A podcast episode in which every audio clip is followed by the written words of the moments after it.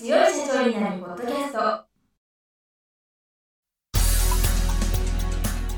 この番組は数字がちょっと苦手な中小企業経営者の方のための番組です。日頃から多くの経営者の相談に乗っている中小企業診断士と税理士の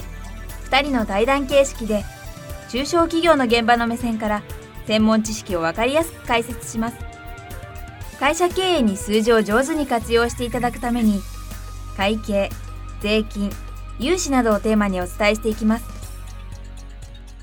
こんにちは。中小企業診断士の六角です。いつも数字に強い社長なるポッドキャストをお聞きいただきありがとうございます。今回もスタジオに中小企業診断士の四柳茂樹先生にお越しいただいております。四柳先生今週もよろしくお願いいたします。よろしくお願いします。今回は四柳先生のご著書企業のルールから起業する人が陥りやすい失敗しやすい7つのタイプについてお伺いしたいと思います。今回も7つということでいろいろタイプがあるんですけども順に教えていただければと思います。起業する人が陥りやすい失敗しやすい7つのタイプっていうのは僕は起業支援たくさんしている中で、ま、起業したんだけどちょっとうまくいかなかったとか、まあ、かなり遠回りしちゃったなっていう人を見てて、まあ、こういうことってなかなかこう起業する人は分からないだろうなと。起業支援をする立場じゃないと分かんないだろうなと思ってちょっとね面白おかしく文房具みたいのに例えてまとめさせてもらったものです。で7つあるんで1つずつ紹介させていただきますと1番目がシャープシンタイプというものです。でシャープシンっていうのは皆さんもご存知だと思いますけどシャープペンシルの中にこう入っていてカチカチカチカチやるとこう伸びていくわけですね。すごい硬いですよね。ところがなんか書いている途中でポキって折れるとなんかひびが入ってしまうんだと思うんですけどそこから折れやすくなっちゃうんですよねシャープシンって、まあ、そういうタイプのことです、まあ、要するにですねすごいこう意志が強くてまっすぐ突き進んでいくんだけど何かのきっかけで一回失敗したらその後意志が弱くなっちゃってまあ言ってしまったら起業するのをやめちゃう人が多いっていうタイプです、私もあの相談を受けてる中で本当にこの人完璧だなっていう人って何人かお会いしてるんですけどそういう人がねシャープシンタイプであることが結構多かったりします、まあ、以前すごいなって思った方もですね本当にもう順調に事業を伸ばしてるんだろうなと思ったら本当にちっちゃいきっかけで事業を辞められたりもしてですねもったいないなと思ったことがあります。で2番目がですね瞬間接着剤タイプと言っています、まあ、瞬間接着剤ご存知のように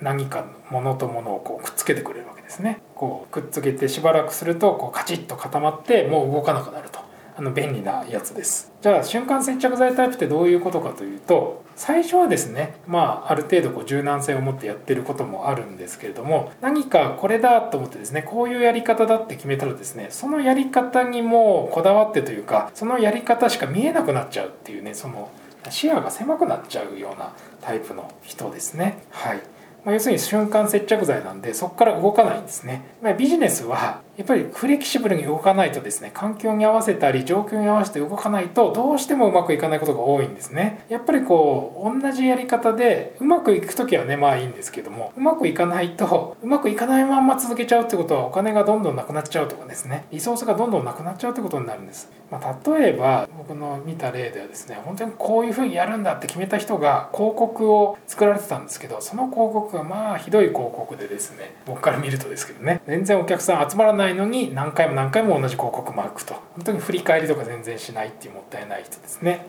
やっぱりこういう人もですね多くの人の意見を聞くっていうのがすごい大事でやっぱり自分一人の視点になりがちなんでそこは注意しましょうっていうことです。続きまして3番目がですね社内マニュアルタイプ社内マニュアルタイプというものです、ま会社員の方ってまあ社内になんかマニュアルがあってその通りに機械を動かしたりとかしていて僕がいた前職とかもそうですけど、まあ、相当古い機械の相当古い動かし方とかをその会社の中の人はみんな知ってるみたいな状況でなかなかこうその会社の知識と外の知識がね全然違うっていう場合があるんですけど、まあ、そういう人ですね。私が相談を受けてたまにあるのは大企業からスピンアウトして起業する人で大企業と同じ業者さんとか使おうとするんですよ、まあ、いい場合もあるんですけど、まあ、例えばホームページ300万円とかいきなり言われるわけですね。本人も大企業にいらっしゃった頃はそれで当たり前で作ってたからそれ払おうとするんですよ、まあ、確かに払えなくはないんですけど持っている資金が大企業と当たり前ですけど何千分の1とかになってる。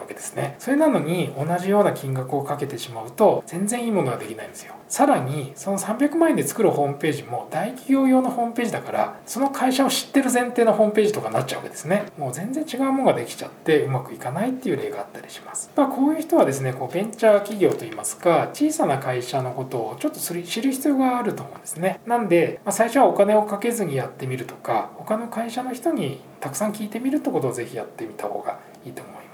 で4番目がノベルティグッズタイプというタイプです。これはですねノベルティグッズを集める人っていらっしゃるじゃないですか。結構ちょっとしたおもちゃとか。ああいう意味って無料のものって結構あると思うんですけど同じように無料のものをかき集めようとする起業家です、まあ、要するに無料で何でも利用するしようとするっていう人ですね、まあ、いいと言えばいいんですね。あの何でもこうお金かけすぎるのは良くないんです。でも何でも無料にしようとすると質がねちょっと問題があることが多いです。例えば私もですね無料で相談し続ける人っていうのがいたりしました。もちろん範囲によっては全然構わないんです。ですけどもいやこれは有料でお願いされた方がいいですよと、まあ、言い方はこうちょっと遠曲にですけど言ったりするんですけどもう明らかに無料で無料でっていうんですね。で他の人にもそういうふうに無料でお願いしてたみたいなので結局ですね協力者が減ってきてしまったんですね。本当もったいないなと思います。はい、やっぱりただより高いものはないのでそういう認識は必要だなっていうのがノベルティグッズタイプ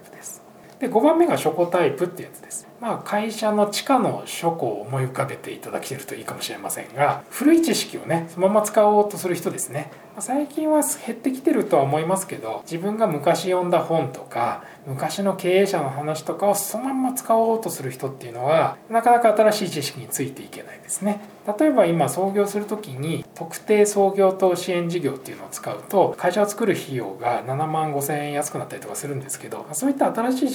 知識とか新しい知識を知らないっていうね結構あるんですよね。やっぱり最新動向はいろいろなところで使うようにした方がいいですよっていうことです。で6番目これは付箋タイプです。付箋タイプはですねすごい人の意見聞くんですよ。これ素晴らしいんですよ。本当にすごいなと思うんですけど人の意見聞きすぎるのも問題だっていうことです。まあ相談来られる方でよくあるのは「分かりましたすぐやりますとかって言って帰るんですけど次に相談来た時には全然違うことやってるんですよ。聞いたら他の専門家の方に聞かれていや違うこと言われたんでそっちをやりましたって言うんですねいやいやあの時の意気込みは何だったんですか？と。まあ1回だったらいいんですけどそういうのが2回も3回も続くんですね。そういう他の人の意見にこう聞きすぎるっていうのもすごい問題でやっぱり起業家なんで自分で経営するはずなんですよね。自分で責任を持つはずなのでどれを聞くどれを聞かないっていうのはもちろんお世辞は大事かもしれないですけどちょっと考えた方がいいですよっていうことです。で最後の7番目シュレッダータイプ。これはですねもうシュレッダー紙をバーって裁断しちゃいますよね。そういうふうに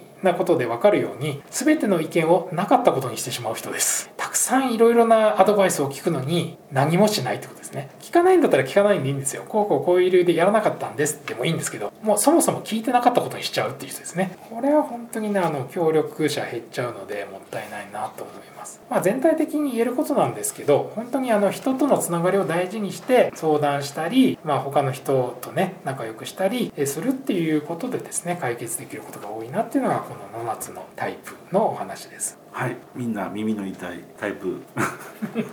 分類だと思うんですけど私もいくつか当てはまるんでなんか反省してます。